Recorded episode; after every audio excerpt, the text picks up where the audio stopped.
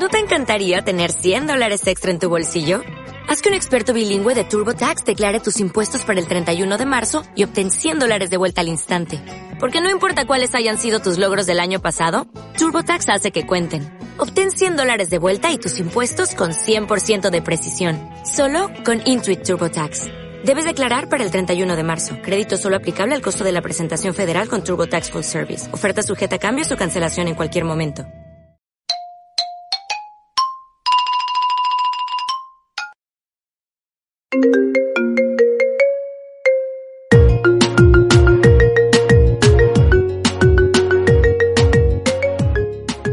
Permanezcas, no te quedes. Huí, vete, ponte en fuga. Pon los pies en polvorosa, corre ya, rájate. Sinónimos adecuados para esta joya de la comunicación. En realidad, billutería hecha pelota de arranque. Beliar Piti, Verón Federico, lo mejor está por venir.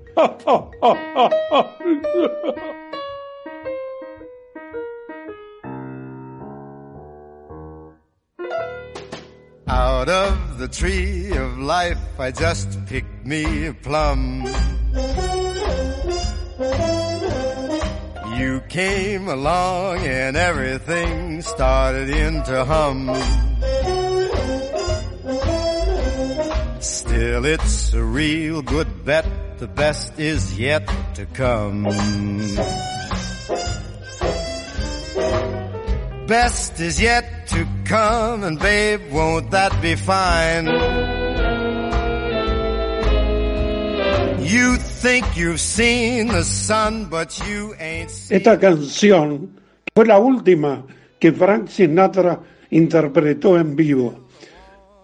En el Memorial Park, en la ciudad Cathedral City, en California, sobre el mármol se lee The best is yet to come. Lo mejor está por venir. Frank Sinatra. Babe, won't it be fine? Best is yet to come, come the day you're mine. Si este muchacho no nos inspira, ¿quién nos va a inspirar? ¿Y pero cuándo nos va a inspirar? Porque no lo, no lo estamos logrando. Pero, a ver, si uno le pone garra, Sí. cuando no abunda el talento, se puede llegar a Bien. conclusiones Como digamos, Tevez, como Tevez, objetivas. ¿eh? como Tevez. Ahí está, como Tevez, Está bien. Que no tiene talento y le pone garra. Bueno, Mira, vamos, Yo te vi ayer con los pantalones, un short de Boca Juniors. Yo he tenido la gentileza de no ponerme una camiseta de River, Por no favor. usar el color rojo, Te blanco. lo, te lo pido por favor, que, que ya demasiado Bueno. pocos seguidores tenemos para que nos abandonen más todavía. No, no, ya tenemos cerca de 400, así ¿Eh? que, ojo, ¿eh? No es moco de pollo, ojo. No, no, De es- pollo, porque pago es carísimo en esta época.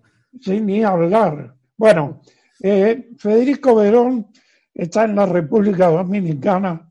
Quien te habla, Carlos Peiliar, eh, un antiguo locutor eh, que quiere modernizarse al estar al lado de este magnífico director de cine que está en República Dominicana, porque ahí está laburando Salió. como director de producción. Y ya lo han advertido en los programas anteriores que, eh, como todo director, tiene que saber mucho de muchas cosas. O, o hacer como que sabe. Ahí está. O hacer como que sabe. No es tu caso. Queremos decir que vamos a incorporar muy prontito, si es posible, en el próximo programa a una, como decía, porque le pifió cuando estaba arreglando mi casa, el albañil. Dice, no, no, yo no voy a colocar los azulejos, no, va a venir José, que es, es una inminencia. Inmin-. Entonces, viste, yo me quedé y digo, ¿qué ocurrirá?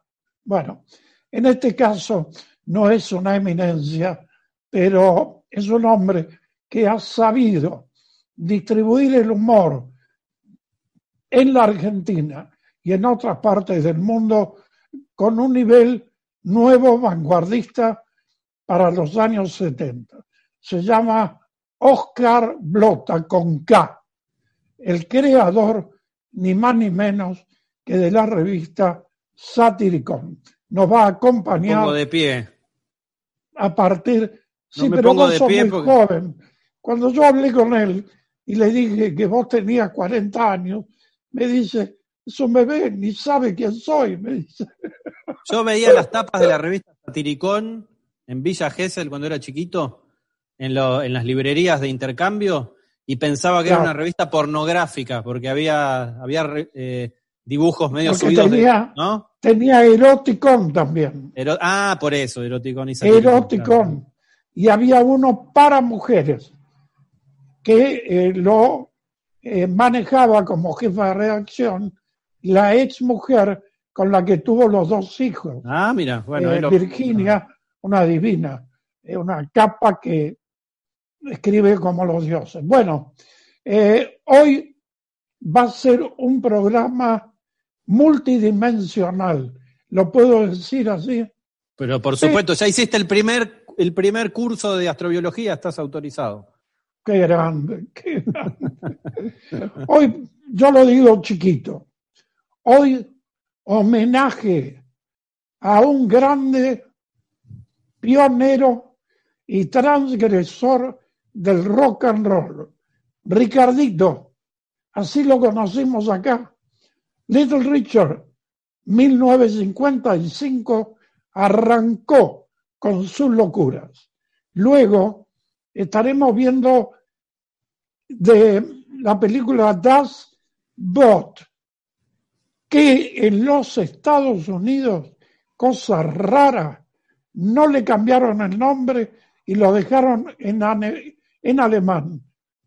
El barco, el bote, el buque, como quieran llamarlo. Y después se hablará de los protocolos nuevos para el mundo del cine, que también está en tus manos, como toda la técnica y la artística del cine, y después de los sueños, que son siempre divertidos, lo que soñamos. ¿eh? Así que ahora habla, porque yo ya me gasté todo. Bueno, vamos a vamos a, a- a re- a co- a- a recordar un poco el tema de la por dónde nos pueden escuchar y ver. Eh, estamos por YouTube, como todos los domingos a las 7 de la tarde, eh, en este clásico ya de la radio, tele, internet, fonía eh, mundial. Y Ahí después, está. inmediatamente después, nos pueden escuchar en formato solo audible, muy recomendado para la gente con insomnio, para dormirse. Yo lo, los he escuchado y no paso del minuto 7 u 8 para dormir y sin invertir en somníferos, sin pagar dinero ni pedirle al psiquiatra Ajá. que te haga una receta o ni nada. sea que es como un Alplax, como un Ribotril. Claro, y mejor, porque no tiene efecto residual. No tiene ningún efecto residual porque ni siquiera te acordás al otro día que nos escuchaste. Perfecto. Así que eh, estamos a partir de los lunes, después de, de que grabamos el programa, que nos vemos los domingos, eh, por iBox, por Apple Podcast, por Castbox, eh, por Spotify, ¿Qué por Google, esos, esos Google? Podcast. Bueno, los que escuchan podcast lo saben y los que no les cuento. Son plataformas para escuchar eh, podcast. Un podcast es eh, un programa de radio que uno lo puede descargar cuando quiere, lo puede escuchar desde la plataforma. Es una página como si fuera YouTube, pero no tiene ¿Cómo imagen. llegás? ¿Cómo llegás? Lo ¿Por buscás, lo buscás. Vos, po- por eso digo, vos podés usar cualquier, cualquier plataforma. Por ejemplo, el que tiene un iPhone tiene Apple Podcast. Abre el iTunes y donde dice podcast, que tiene, hay un, un ítem que dice podcast, pone lo mejor está por venir y ahí aparecemos nosotros con la foto. Yo ya lo probé, Google? ¿Es aparecemos. una aplicación? Es una aplicación, sí. ¿Podemos llamar así? Sí, o sea, es, nuestro programa está, se puede ver por muchas aplicaciones distintas. Se puede escuchar. Se puede ver Pero por. no, se- no se entra por Google. podés entrar por Google si querés también. Si vos te pones en Google eh, Podcast, lo mejor está por venir, te va a dar las opciones para entrar a cualquier tipo de podcast, o por iVoox, o por... Es como si fuera una noticia que uno la pueda ver en distintos periódicos, por decir algo. Y te va a dar lo que se llama el link. Claro, vos vas a entrar a la, a la paz, podés escucharlo desde la página o podés descargarlo en tu dispositivo.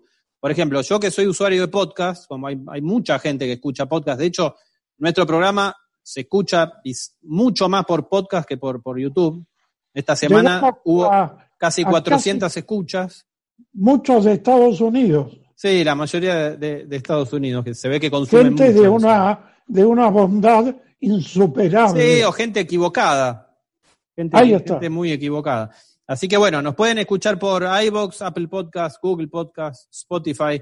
Y si no, lo llaman a Piti por teléfono a la hora que sea, que atiende 24 horas y él les explica Sí. dónde nos pueden escuchar. No, le hago el programa. O le, haces, le repetís el programa y listo. En total lo sabemos Te llaman a vos, como te acordás. ¿eh? Yo no, porque tengo el disco, el disco rígido, muy ocupado a esta altura de mi vida. Bueno, eh, vamos, eh, Vamos a sumergirnos.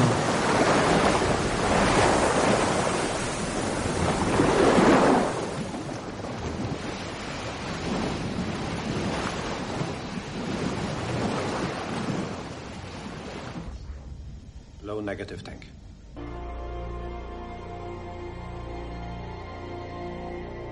Dann sind wir durch.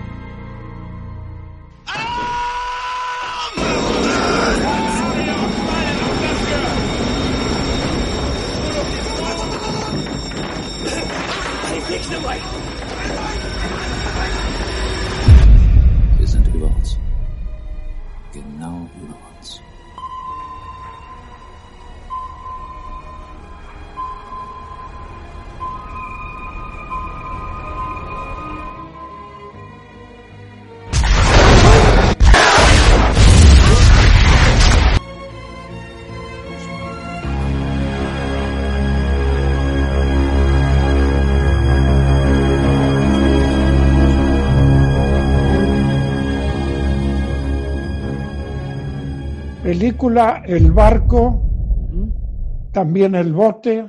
El submarino también se llaman algunos. Me imagino El que en España submarino se ha llamado el submarino. Sí, sí. Una película eh, que contó con la dirección de un este, hermano de, de patria, de mi abuelo, Wolfgang Petersen. Wolfgang. Wolfgang. ¿Eh? Wolfgang. Wolfgang- ¿Sabes qué Wolf- significa Wolfgang? El camino del lobo. Ah, Exactamente. mira vos. Eso Claro, claro. Gang, camino, Wolf, lobo.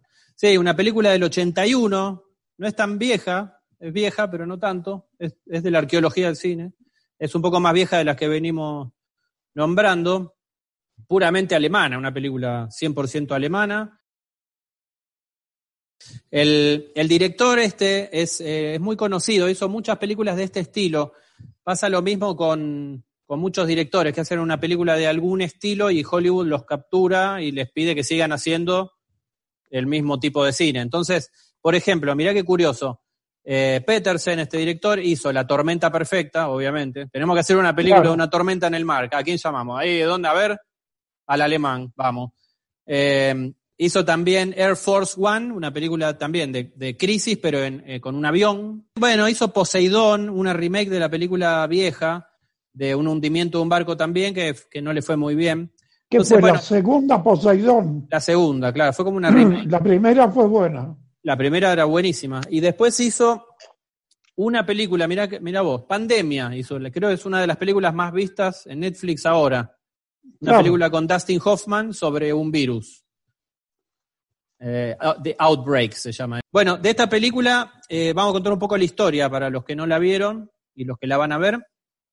Es, eh, es la historia de la famosa guerra del Atlántico, al final de la Segunda Guerra Mundial. es el inicio del fin del nazismo, por decirlo de alguna manera. Entonces, en esta es una de las primeras grandes batallas en las que ya se notó que, se- que los nazis iban a perder la guerra.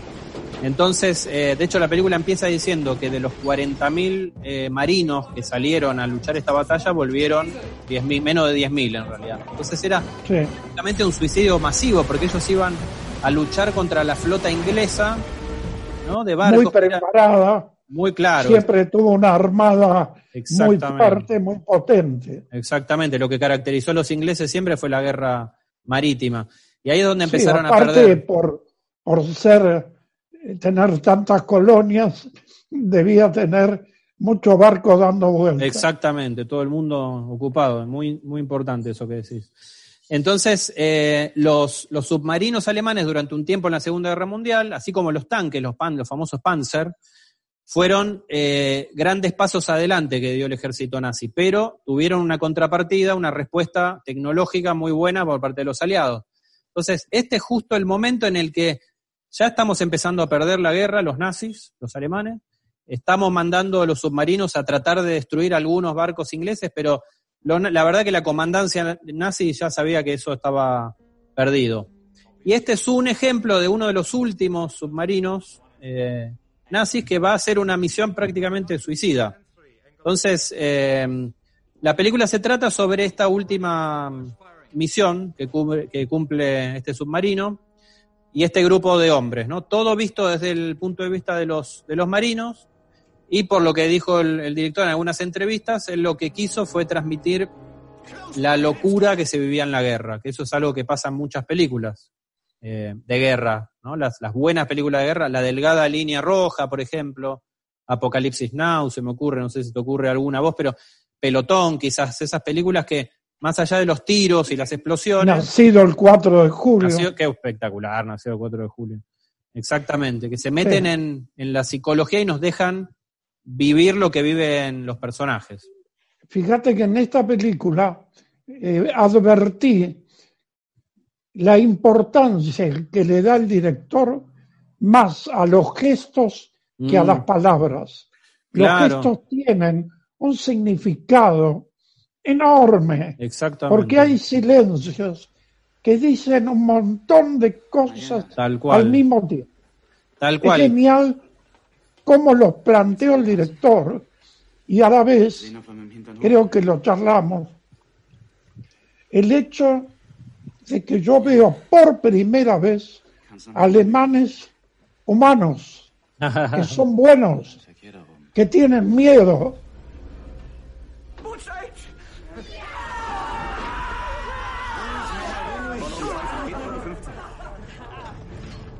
Desde lo que mencionaste de los silencios, porque es una gran película esta, eso es lo que pasa. Nosotros vemos tanto cine, tanto, y malo, que cuando uno ve una buena película, menciona todas estas cosas, pero son los elementos propios de una gran obra. Una gran obra cinematográfica no reposa en el diálogo en general, salvo que seas un genio como Tarantino y empieces una película hablando o, como un loco. o Woody Allen. O Woody Allen, exacto, está bien, que son dos o tres casos.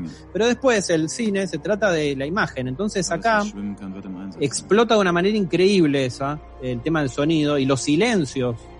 Y el tema de cómo ellos, todo sucede, hay un montón de, todo lo que uno no ve sucede a través del sonido. Ellos escuchan lo que pasa en el mar. Después vamos a pasar algunas imágenes de la película, pero eh, ellos, por ejemplo, hay un momento en el que disparan unos torpedos y todo el resto de los próximos 6, 7 minutos son ellos escuchando, ellos y nosotros, escuchando a ver si uno de estos torpedos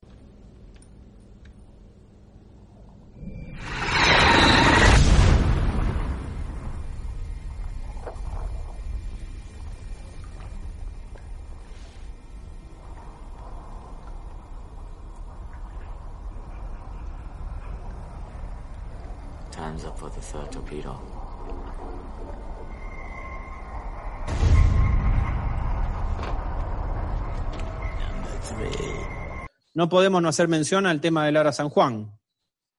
No, para nada. Eso Porque- pasa cuando uno ve la película. Es tremendo.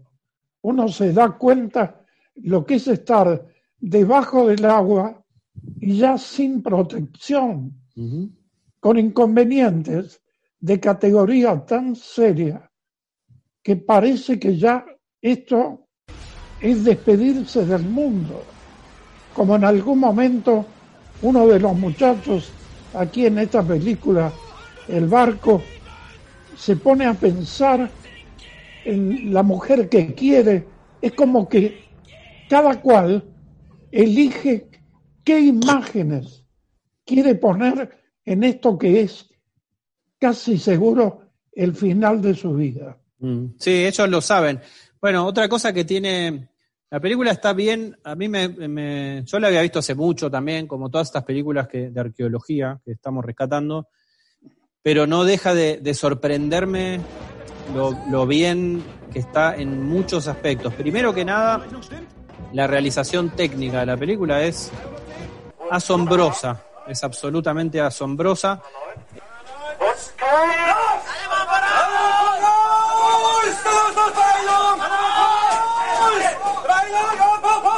Das Boot soll noch steiler in die Tiefe tauchen.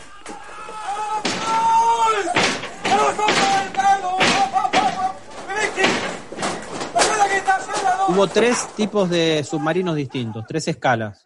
Hubo uno de seis, de 6 metros, uno de 11 metros y uno a escala real, tamaño real de 57 metros. Con distintos objetivos. exactamente, exactamente. Cada, una cosa importante de saber es que una película así, tan, tan cinematográfica, digamos, está diseñada cuadro a cuadro. Entonces, cada encuadre o cada secuencia está diseñada en particular para una escena y tiene los elementos necesarios para esa escena. Entonces, ¿vos podrías filmar esta película con un submarino real? No. o sea, podría filmarla, pero quedaría muy mal. Entonces, vos tenés que hacer todo lo necesario para que parezca, para que el espectador crea que está dentro de un submarino. ¿Qué quiero decir? Si vos vas a un submarino real y pones 50 personas durmiendo en litera, la llenás de alimentos, pones una luz y pones una cámara, probablemente la, gente tenga sombras en las caras y no la vea a las personas.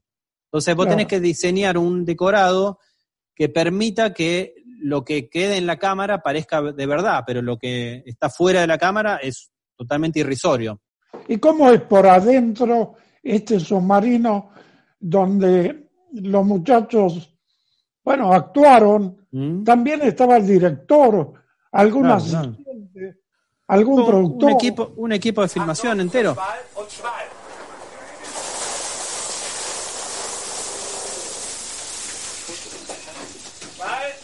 im Heck durchs ganze Boot ziehen. Bei der Szene, um die es hier geht, fährt das Boot aufgetaucht durch raues Wetter.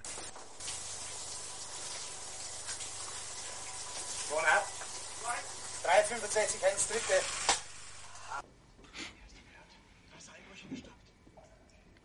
Gut, Johann. Sehr gut. La historia real es que el capitán de ese submarino era un cobarde total. Ah, mira, todo lo contrario. Todo lo contrario de este personaje, al punto de que había acumulado tantas cosas en contra a cargo de ese submarino como capitán que es juzgado y es juzgado con pena de muerte. Mirá. Y él se suicida antes eh, de que de cumplir la pena. Bueno, hacemos un, un, tomamos un descansito. Eh, que cante Little Richard. Bueno. Nos dejó Little Richard, eh, apenó a mucha gente del mundo. Mm. Mis primeros pasos tratando de conquistar a una chica torpes del rock and roll fueron con Billy Haley, Little Richard y alguno de estos. Mirá, con eh, semejante ayuda y eras torpe encima. ¿Cómo? Con semejante ayuda musical, ¿no? no, yo lo hacía, pero había campeones del rock and roll. Y yo que veía lo que bailaban y digo, y a las chicas le gustaba bailar con alguien que bailara bien. Claro, claro, claro. Entonces yo, la verdad que tuve complejos muy serios en esa etapa, pero bueno, me la banqué.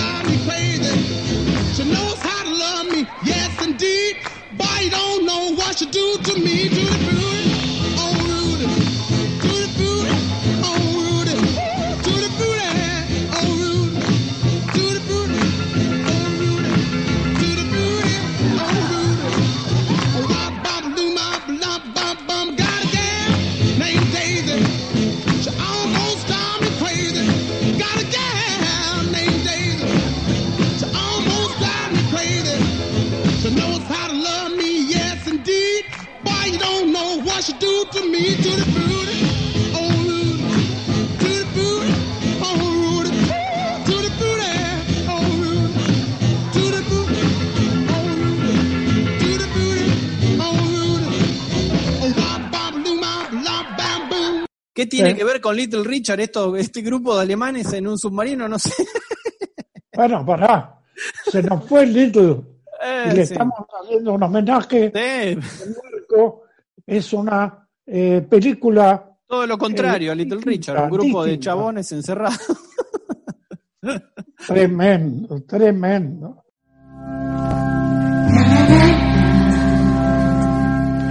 Atención, estimados sanos y enfermos. Recurra a la sabiduría de Dr. Berger, cirugía plástica, roticería, depilación. Es el creador de Mulituti, que ataca y destruye todo tipo de virus. El famoso doctor Berger, que no le cobra a las celebrities, un verdadero dios de la medicina. Doctor Berger atiende desde María Kazán hasta mascotas, claro, de alta gama. Mulaberger, doctor Mulaberger, si no lo visitas, bueno, que te cure Lola.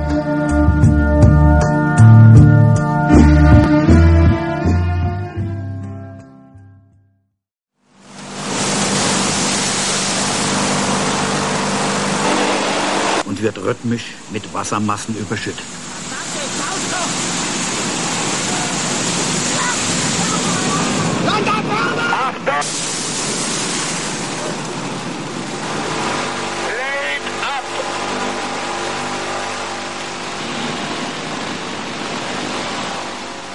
Unsere Kamera steht unter der Spielfilmkamera. ¿Ah? Schwach. Entonces hubo tres tipos distintos de submarinos a escala y un submarino interior, ¿eh? que es un, es decir, un decorado. Era las paredes del costado del submarino con entradas de luz para que uno pudiera meter luz, porque si no, no entra. Un submarino tiene el tamaño, el que voló en aviones tiene el tamaño de un avión de Austral. Claro, ahora en algún momento el director eh, Petersen Mm. probablemente eh, estaba con su cámara, es decir, con el hombre que manejaba la cámara, El director de fotografía. fuera, Claro. fuera del submarino Sí. en algún momento. Sí, seguro. Hay un montón de escenas en las que él está sentado en un video así, se llama, que es dos o tres sillas con un monitor y el tipo está mirando lo que están filmando ahí al lado en el set. Debe haber sido muy difícil filmar esa película y muy muy mala onda, muy, muy aburrido y muy tedioso. Y eso se, se transmite en la película, eso se nota. Ahora una Le cosa que a mí... convenía, ¿Cómo? le convenía que estuvieran Sí, aburridos, mal, completamente. pálidos, Completamente. Completamente. Eso con lo sabe. detalles en el rostro. Eso lo sabe el director. Yo creo que él llegaba al set de filmación, día 32 de filmación, y los actores probablemente le dijeran, ¿cómo estás? Y acá estoy, muy cansa- estamos muy cansados, ya, viste, queremos terminar. Y el director por dentro seguro decía, vamos, hoy voy a hacer una escena buenísima. No. Eso Bueno, pasa muy mucho. bien, muy bien. Este, si queda algo de nuestro barco o submarino, película alemana del año 81, que llegó a tener seis nominaciones para el Oscar. Mirá, sí, una cosa quería decir que me estaba olvidando, importante, y que tiene que ver con 12 monos también, y con Underground. ¿Cómo empieza esta película? A ver si te acordás. Cuando están borrachos, Exacto. eh, ¿por qué? ¿Por Porque qué? a la muerte, probablemente. Y hay toda un par de mujeres y una especialmente que baila En un arriba de cabaret. una- En Un un cabaret. cabaret. Empieza en un cabaret. No tiene nada que ver est- esta escena con la película. ¿Por qué elige eso? Lo mismo que en Underground. ¿Por qué eligen que empiece en un, en un zoológico? No tiene absolutamente nada que ver con la película.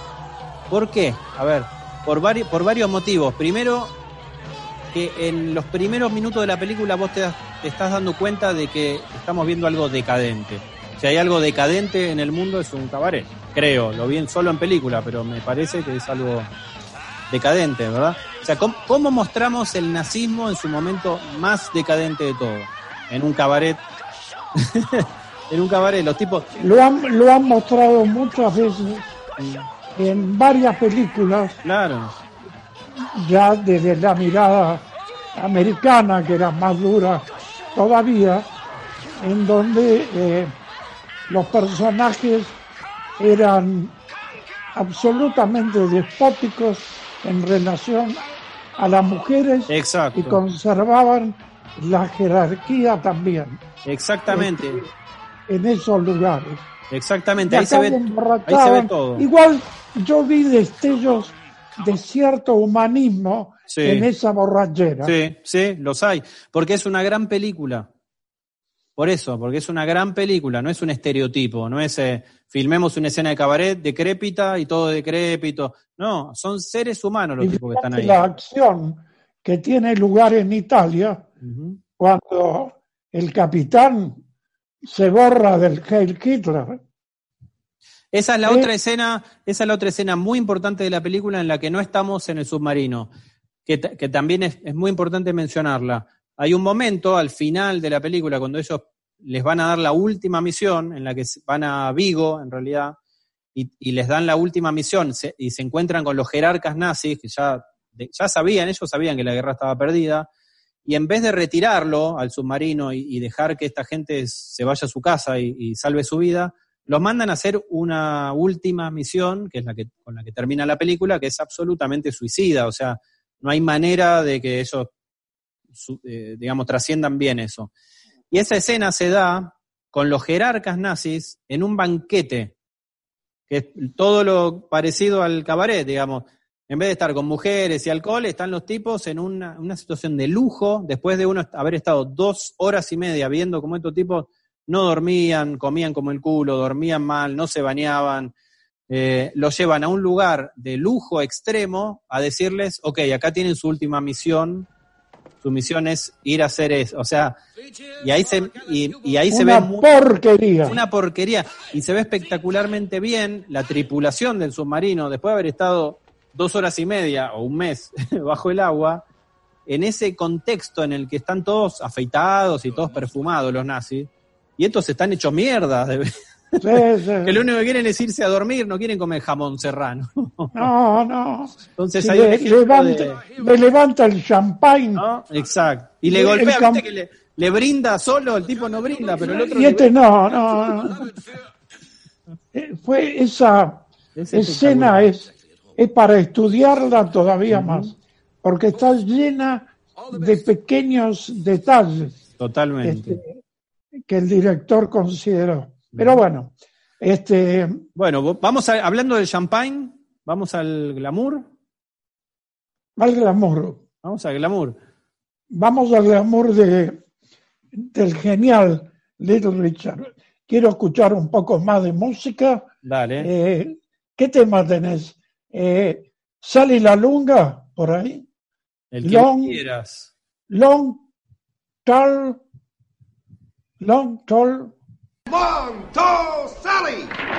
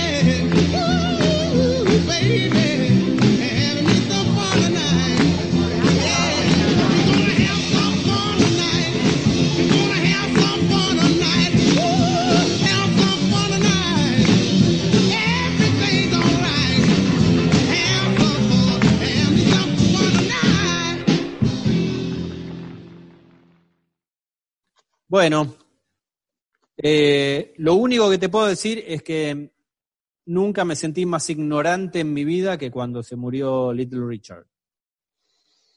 Dije, bueno, ¿Por se qué? murió- porque vi en las redes sociales se murió Little Richard y dije, bueno, ¿quién habrá sido? Vos me dijiste, se murió Little Richard, hablamos en el programa anterior de él, vos lo habías mencionado. Yo no tenía ni idea de quién era él. Y no, uno no puede considerarse una persona normal, más o menos normal, más o menos instruida dentro de la cultura pop y no conocer a, a Little Richard. Yo no lo conocía, Es verdad. así que Es, ver- es verdad que- oficialmente soy un ignorante con mayúsculas. bueno, si vos lo decís, No tengo no te- duda. no me- no. De todas maneras, decime que no, decime que no. de todas maneras, vamos a convocar a partir del próximo domingo a otro ignorante. bueno, A Oscar menos solo. Está bien. Así que tenemos tres ignorantes. Bueno. Eh, que- es un desafío esto. No, no, pero no podés no conocer a Little Richard, por favor. Pero ¿quién te cree que sos? Leonardo da Vinci. No, o sea, claramente. No, seguro- Leonardo da Vinci seguro conocía a Little Richard antes de que Little Richard hubiera nacido. Como aquel eh, biógrafo de Doris Day, ¿no? Que dijo, yo conocí a Doris Day antes de que fuera virgen. Bueno, Bueno, no. eh, tenemos que decir que Little Richard fue el padrino del glam, porque él se presentaba de una manera muy llamativa. Mm, Eh, eh, Es decir, se ponía las pilchas que se le ocurría, se declaraba como un marica bien colocado en el mundo del rock y se sabía un gran músico. Eh, su verdadero nombre era Richard Wayne Penniman y había nacido en Georgia en el año 32, ¿eh? 1932. Él mismo se decía que era el king, el rey, y el queen, la reina del rock. Un genio, un genio, un genio absoluto. Y además lo decía, era un, un provocador absoluto. O sea, no. Un provocador absoluto en el, en el ¿Quién peor tocó? momento. Negro y ¿Quién tocó en las primeras decía. bandas? de- Él lo decía. I am un genio, un genio. the queen. I am. Sí, no, fue Escucha, un escúchame, Piti, a ver si, si año sabes. y pico. No, no, no, una locura, una locura total. Venimos de hablar de Chuck Berry, que le costaba ser negro, ponerse un traje, de- vestirse de blanco y tratar de, de tocar en programas de blanco y lo ponían a Elvis Presley. Este tipo era negro, tenía onda, se vestía como quisiera, era homosexual o bisexual o, pa- o polisexual Polisexual. y lo decía todas las veces que podía. El padre lo rajó de la casa No, por no, las pinchas y porque descubrió que era homosexual, no, la porque más, lo, no lo escondía. más valiente que vi en mi vida. Era el príncipe valiente, ¿no? Y un gran Bueno. músico, además, una bestia, una bestia. una bestia. Tocaba bien, cantaba bien. Eh, ¿Sabes quién formó una de sus primeras bandas? Mm-mm. Jimi Hendrix. Mirá Jimi Hendrix, Nada más y nada que menos. tendría 12 años. Eh, o no había nacido. Claro, claro. ¿Sabes qué quería hacer Jimi Hendrix? Con su guitarra, lo que Little Richard hacía con su voz, y no lo consiguió. No lo consiguió. Y como vos bien dijiste hace un rato, este, él- le pidieron en la compañía grabadora que Tutti Frutti eh, cambie la letra porque era demasiado osado para aquellos tiempos. Eh, él se maquillaba siempre, Mm. las cejas se las depilaba y decía, me pueden llamar marica. En los 80 dijo, llámenme marica, pero marica rico, porque ya había ganado mucha guita. Sin embargo, en el 57, unos añitos después de ser el gran Little Richard, es como que le llegó una epifanía. When Jesus died, the only thing that was nailed to the cross was Jesus. Okay. Yeah, that's the only thing that was nailed to the cross. The commandments of God. He died because you had broke the commandments.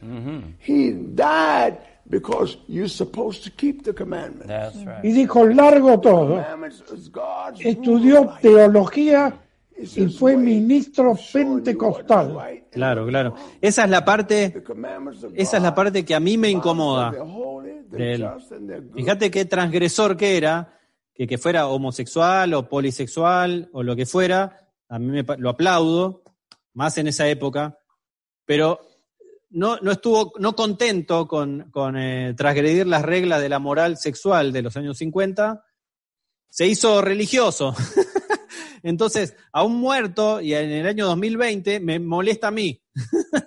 Eso es ser transgresor.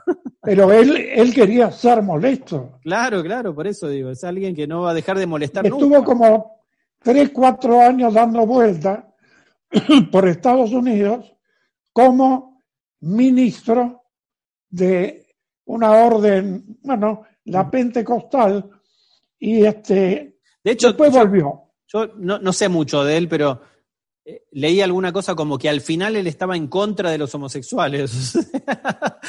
Eso sea, fue al más- final de su, al final de su Más, tra- vida. más transgresor no se puede. No, no, él cambió todas las reglas. En el año, te diría, 90, 90 y pico, Tom Jones le hizo un homenaje Mm. e hicieron juntos uno de los temas más famosos, Rip It Up.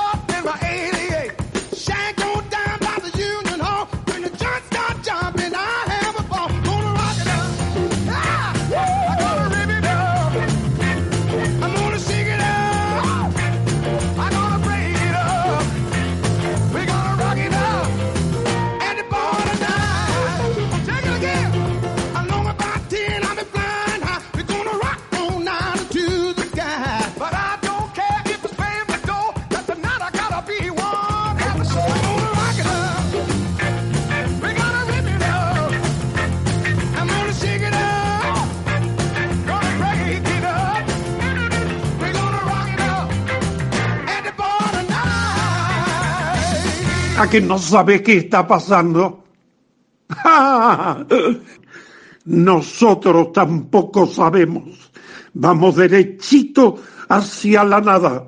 Un programa metafísico y físico-culturista. Un empellón en plena quietud que te servimos en bandeja. Pero Carlos Begliar y Fede Verón se quedan. Lo mejor está por venir. Este, estuve en Europa haciendo una gira y cuando los Beatles no eran los Beatles, le pidieron sacarse una foto con ellos y le firmaran autógrafos. Claro, claro, claro. Eso es genial, Sin duda. eso es genial. Mirá las cosas, ¿no? Bueno, cuando él retoma, después de ser ministro pentecostal, lo enganchan en un baño con dos muchachos, haciendo No, no los estaba evangelizando. No, justamente. Y lo meten en cana. Bueno, pero ¿sabés lo que pasó después de eso? O sea, él, a él lo metieron en cana encontrándolo en un baño con dos eh, Muchachos. muchachos. Cuando fueron a... ¿En qué año fue esto? 60. 62. Cerca de los... Por eso. 62. O sea, marca, macartismo, anticomunismo, anti Creo que era... de- probablemente fuera Sí. ilegal ser homosexual en ese momento. Le Seguro. fueron, le fueron a preguntar a él, los periodistas, qué cuando salió de la cárcel, ok, qué pasó, para que él dijera, bueno, tuve una situación, eh, no sé, la policía se confundió. Y dijo, "Estaba- equivocaron. no. dijo, estaba cogiendo con dos muchachos en el baño, loco. ¿Entendés? O sea, él era todo, Era Franco. no el otro todo. Franco. Era un tipo que, que ejercía la libertad. Tuvo una etapa de drogas y de alcohol. Fue también para la época que murió un muy querido hermano de él. Y eso lo trastornó y después reaparece. Vuelve en 1984 y dice, ya no soy gay, pero fui gay toda la vida. un fenómeno, un fenómeno. Los 90 y los 2000 fueron años de muchas giras eh, por distintas partes del mundo. Ahí es donde ya se naturalizó un poco, ¿no? Que es como los Rolling y todos como que lo tenían, se sacaban la foto con él porque era ya como un prócer. Un prócer, sí. No, no, era maravilloso. Fue ahí en el 2000 cuando repudió la homosexualidad ¿Viste? y la sexualidad. Un fenómeno.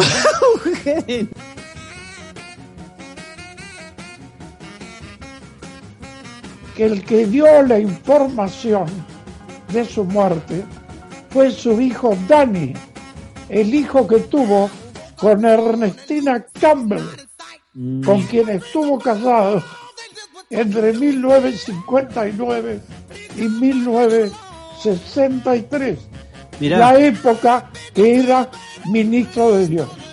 Espectacular. Un aplauso para Little Richard.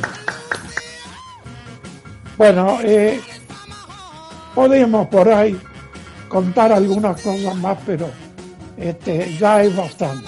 Bueno, Little vamos- Richard, Vamos a, a eh, bailar un hay que rato. contar, hay que hacerlo cantar. Qué genio, qué genio total. Qué genio, qué sorpresa, qué espectacular. Yo lo, lo que te quería decir es que de, de Little Richard, además de descubrir, eh, de- fuera de, de toda broma, de verdad, lo, lo importante que fue y lo increíble de él es que hay muchos eh, líderes positivos, por decirlo así, del rock que empujaron la música y la cultura a pesar de su contexto opresivo y terrible, pero por lo poco que yo pude ver de él, él no, no se enroscó con ningún, o sea, él fue para adelante siempre de una manera positiva y el sistema no logró detectarlo. O sea, no es lo, no lo- decir, no no lo se metió en el under, no se Él- metió no, en la política.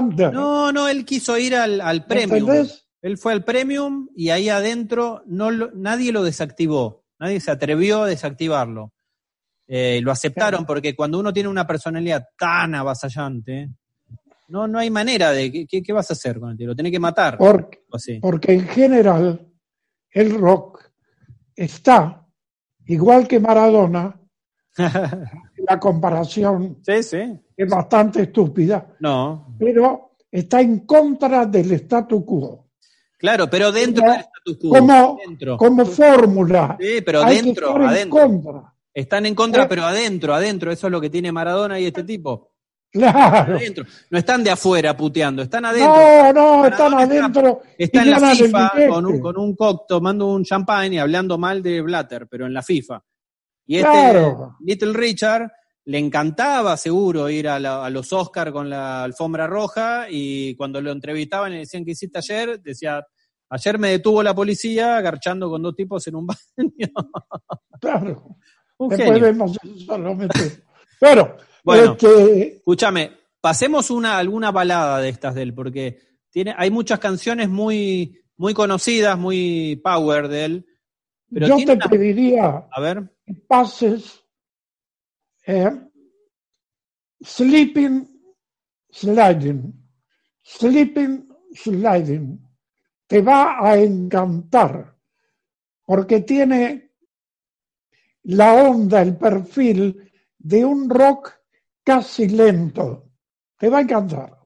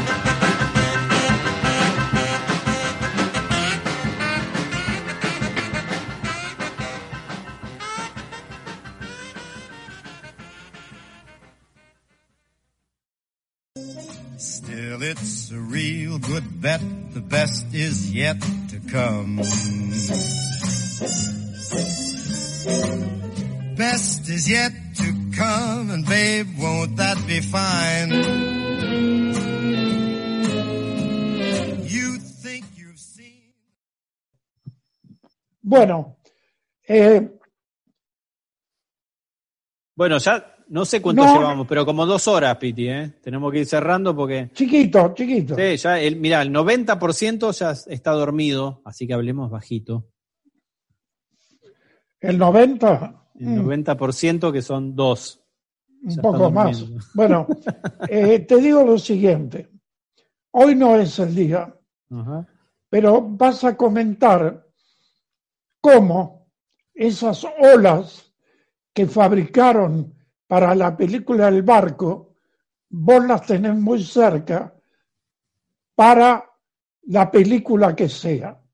Pero quiero que ahora, como el cine, por lo menos durante un buen tiempo, va a cambiar Mm. en la forma de trabajar, me hables de los nuevos protocolos. Bueno, muy sintéticamente, pero sí, estamos trabajando así como, como le pasa a cualquier persona que tiene que ir a comprar algo y demás y tiene que seguir ciertas reglas por el tema del virus, este famoso que estamos viviendo. Eh, el cine es una actividad muy promiscua, ¿no? Es como, yo siempre lo comparo con el circo. Es una ciudad muy, es, es una mm, actividad muy promiscua, eh, pero departamentada a la vez. Está muy dividida por departamentos. Cuando decís promiscua, ¿qué querés decir? Quiero decir que tiene que mucho que ver con la interrelación de las personas. O sea, Muy bien. solo es un equipo, es una, un trabajo que funciona en equipo, si no, no funciona. Entonces, bueno, en, en muchos países del mundo, en todos los países del mundo, estamos trabajando en general protocolos de cómo volver a trabajar de una manera segura. ¿Ah? Decime los principales.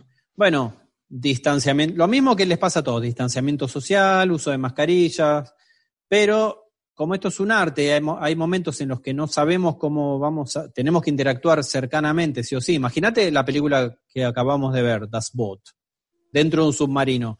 ¿Cómo haces para filmar eso? Entonces nosotros estamos diseñando cómo aplicamos la ciencia médica y los protocolos de seguridad para poder seguir filmando películas.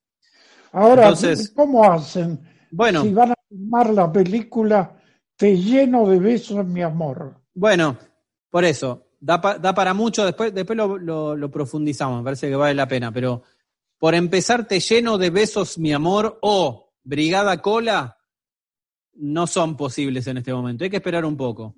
Hay que esperar Hay un que poco. esperar. Hay que esperar. Bueno, bueno, Entonces, vamos a tratar de hacer películas en las que no haya muchos actores ni muchos extras, no 500 extras, sino 30, 20. Eh, y te tiro un par de tips nomás y ya cerramos acá y, vamos cerrando el programa. Pero, por ejemplo, los actores los vamos a testear con una máquina, le vamos a hacer el hisopado para saber si tienen COVID o no. Y una vez que nos dé negativo ese, ese test, o pos- bueno, si nos da positivo, pasa a ser el protocolo que tienen todos los países, que es llamar a salud pública, que esa persona la isla, la llevan a un, a un hospital y demás. Pero ¿y si da de actor? si- no, bueno, por eso, si da positivo, ese tipo se va a un hotel dos semanas antes de empezar a filmar y se queda ahí con una persona de producción que Por ahí cuide. complica al jefe de producción. Bueno, sí, va a complicar un montón de cosas, pero el actor va a tener, una vez que esté sano, va a tener que estar guardado dos semanas para garantizar que cuando empecemos a filmar esté sano y no pare toda la producción. El chofer de la van, el señor que lo va a buscar al actor al hotel, ¿eh? un señor que se sube a una van y lo lleva al hotel, ese señor se va a testear y va a dormir en un hotel dos semanas también. Eso es dinero, eso es todo dinero. Entonces, ¿por qué? Vos podés cuidar al actor que esté sano, pero si el señor que lo lleva del hotel al set de filmación está infectado, infecta al actor, nos quedamos todos sin trabajo. Todo Claro. significa todo, significa los que filmamos la película más la señora que saca las fotocopias en el pueblo más cercano. O sea, es una cuestión de una bomba expansiva muy importante. Entonces, en resumen, lo que estamos tratando de hacer todos los equipos de filmación en el mundo es crear una burbuja sanitaria.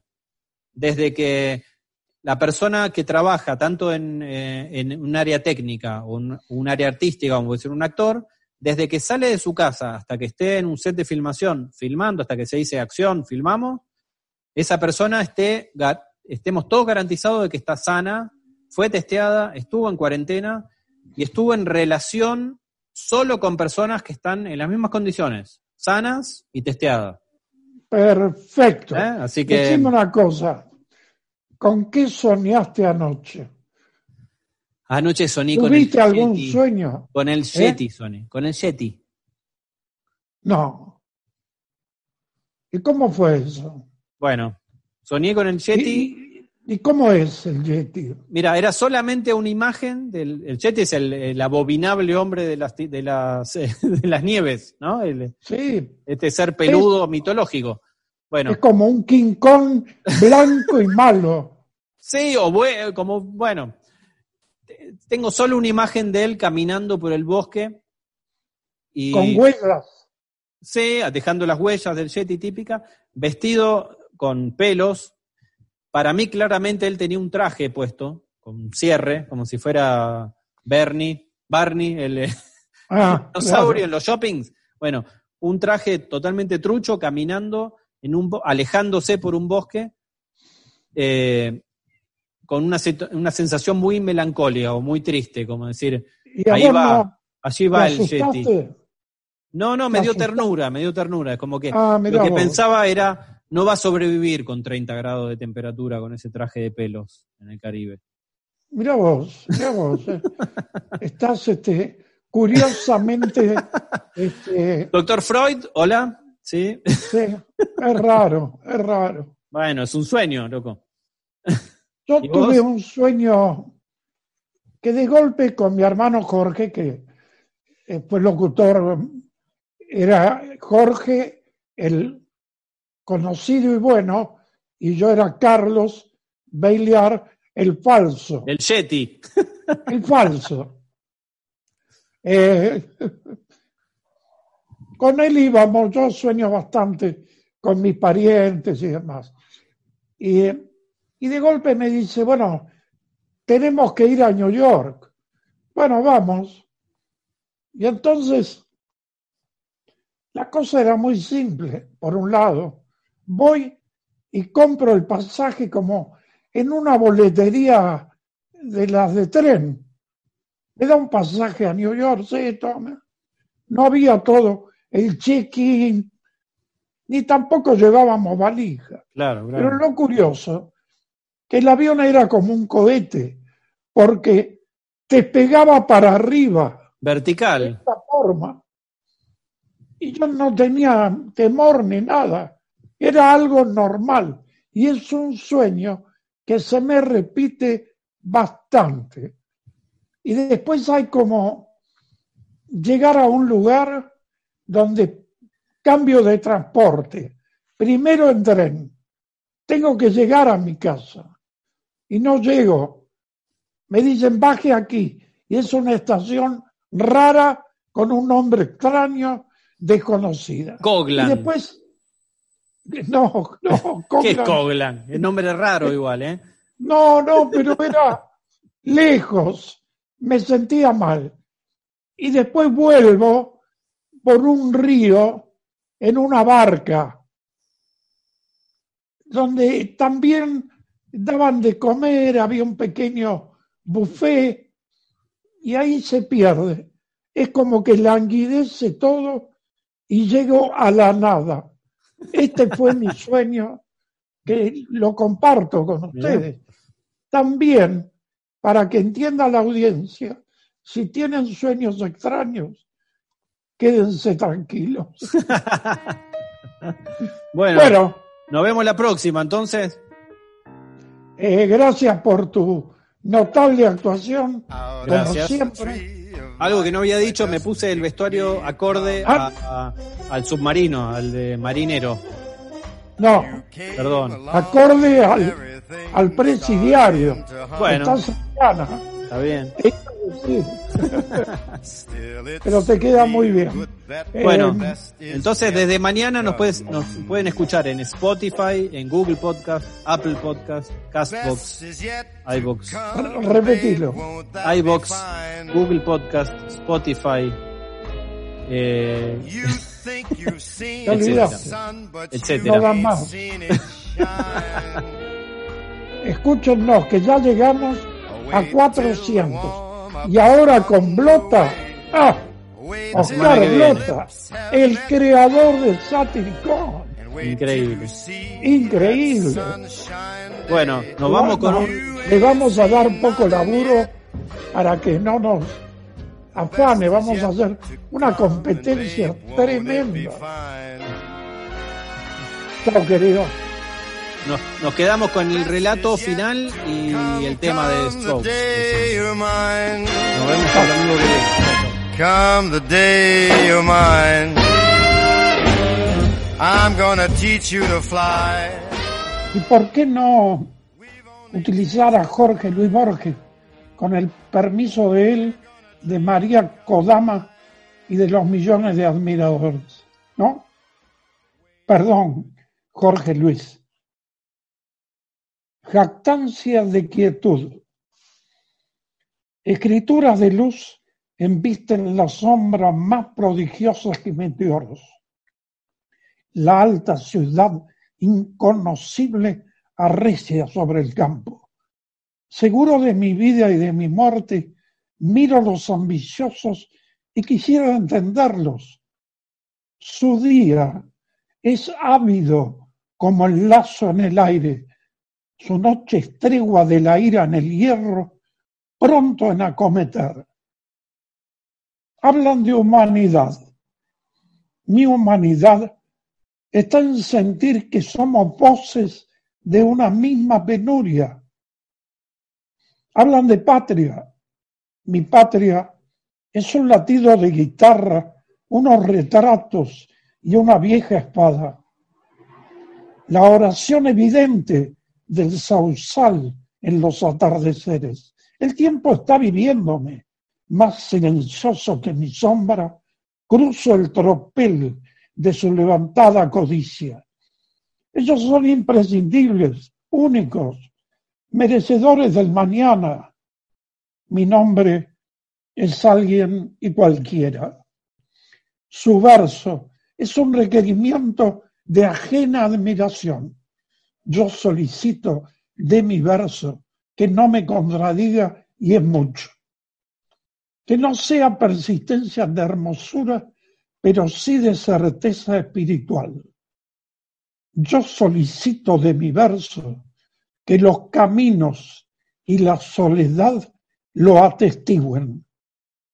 Gustosamente ociosa, la fe, paso bordeando mi vida, paso con lentitud, como quien viene de tan lejos que no espera llegar.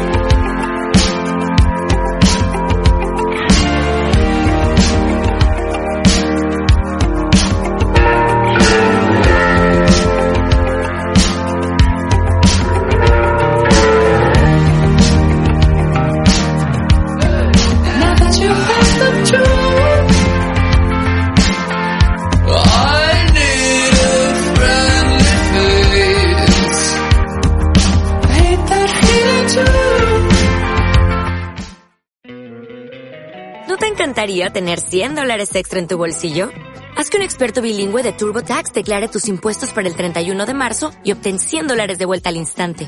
Porque no importa cuáles hayan sido tus logros del año pasado, TurboTax hace que cuenten. Obtén 100 dólares de vuelta y tus impuestos con 100% de precisión. Solo con Intuit TurboTax. Debes declarar para el 31 de marzo. Crédito solo aplicable al costo de la presentación federal con TurboTax Full Service. Oferta sujeta a cambios o cancelación en cualquier momento.